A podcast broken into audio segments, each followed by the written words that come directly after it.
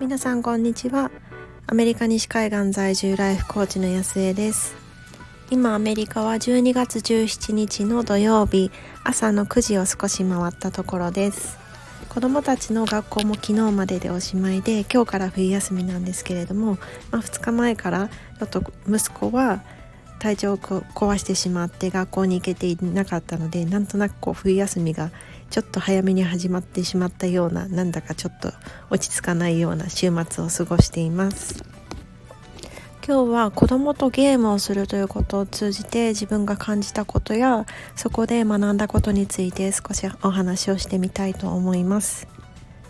皆さん子供とゲームってされますか？うちはあの比較的ボードゲームを小さい時からやっていてそれこそ、えっと、息子が3歳とか、まあ、そのくらいからあのアメリカだとボードゲームってかなりちっちゃい頃からやるのでやっていたんですけれども最初はコーポレートゲームっていういわゆる何て言うんでしょうこう参加者同士で2人3人で対戦していたとしてもその対戦者同士での優劣はつかずにうん、例えばその我が家が一番最初の方にやっていたのってルーレットを回していってで、えーと、恐竜が3匹いるんですけれどもその恐竜がこうどんどん回っていくうちに火山がどんどんどんどん出来上がっていくんですけれどもその火山が爆発してしまう前に全部の恐竜たちを安全な島に移してあげましょうみたいなこう何て言うんでしょう。こうゲーム自体とみんなで戦うみたいな感じのものそれがまあコーポレートゲームっていう風によく言われてるんですけれども、えー、そういうものから始まってただやっぱりだんだんだんだん大きくなってくるとこう対戦者同士で優劣がつくようなゲームに最近はだいぶ移り変わってきています。で今子どもたちが一番ブームなのがポケモンのカードゲームなんですけれども昨日おとといとお兄ちゃんはずっとお家にいたんですけれども、まあ、一昨日はちょっとしんどかったのでずっと寝てたんですけど昨日は熱はちょっとあるけど元気なのに学校に行けないみたいな感じだったのでもうずっとポケモンゲームだったんですよね。でそういう時にもうなんかあ自分って本当にそうだなっていうふうに思ったのが、まあ、もちろん子どもたちも何とかして勝とうとしますよね。ま、ちっちゃい時だと結構こうずるっことかしちゃったりするんですけど まあそれもちょっと微笑ましいなっていうふうに思いつつもでも何て言うんでしょうこう、まあ、息子8歳なんですけどもう自分も8歳児になっちゃってるんですよねそういう時って。こう自分もなんだろうこう何とかして勝とうとしちゃうんですよ。なんかもうそこがもう大人げないなと思うんですけれどもこう私は大人なんだからこうか何て言うんでしょうこう息子にこう何かしらこう勝ちたいというかでそれで思ったのがあ自分は何て言うんでしょうこう英語で言うとサンバディも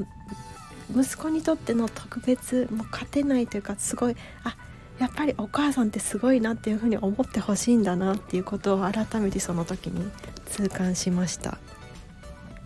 もうねなんかこんな こんだけ生きてきてなんでこう8歳の息子に対してこう勝て勝とうとこんなにこ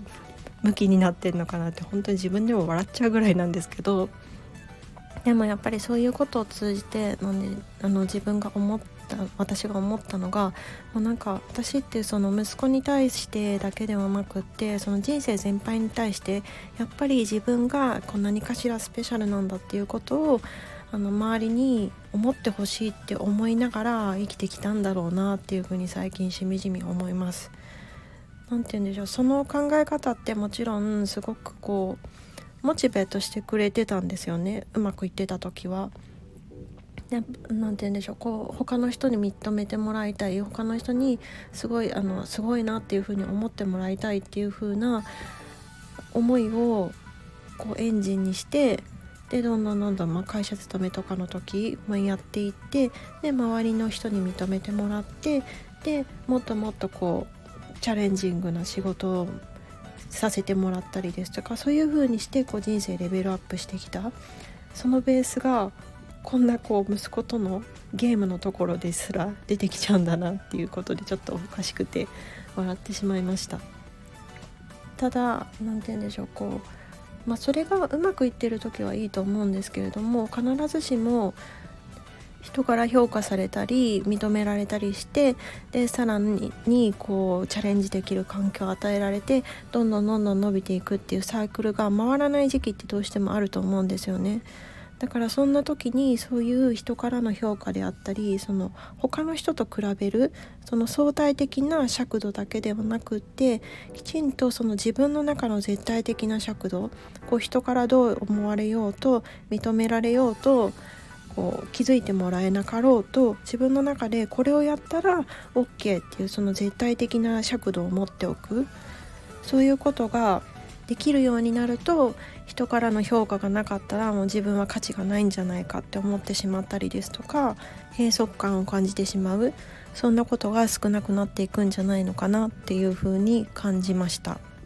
今日は息子とのゲームの対戦に関して自分が感じたこととそれから学んだことに関してシェアしてみました。今日週末ですしこれから2週間冬休みなので多分きっとまたあの対戦しよう対戦しようって言われてで、まあ、がむしゃらに勝とうとする自分がいると思うんですけれどもその時に、うん、ゲームっていうこう勝ち負けがはっきりしている中で絶対的な尺度を見出すってまあ難しいとは思うんですけども 心穏やかについつい必死になってしまう息子も自分自身も楽しめたらいいなと思います。では今日も最後まで聞いていただいてありがとうございました今日も素敵な一日をお過ごしください